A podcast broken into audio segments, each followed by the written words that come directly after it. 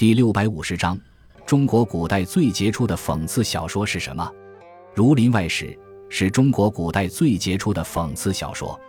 作者吴敬梓（一七零一至一七五四年），字敏轩，号文穆老人，原籍安徽全椒，后因厌烦家族内部纷争而移居南京。晚年的吴敬梓穷困潦倒，最后客死扬州。但他所著的《儒林外史》是永垂不朽的伟大现实主义巨著。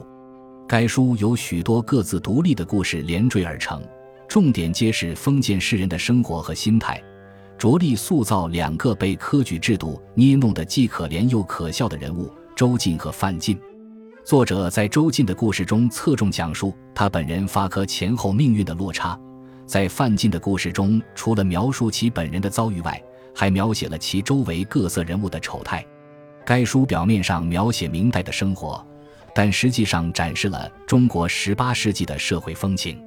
这部小说描写了不同类型知识分子的生活场景，对他们的心灵空虚、精神堕落以及无聊举动进行了鞭辟入里的剖析，无情地抨击了封建科举制度，预示了封建社会没落崩溃的必然趋势。《儒林外史》。以寓庄于谐的叙事文笔，将百态事项刻画的栩栩如生，代表了中国古典讽刺文学的最高成就。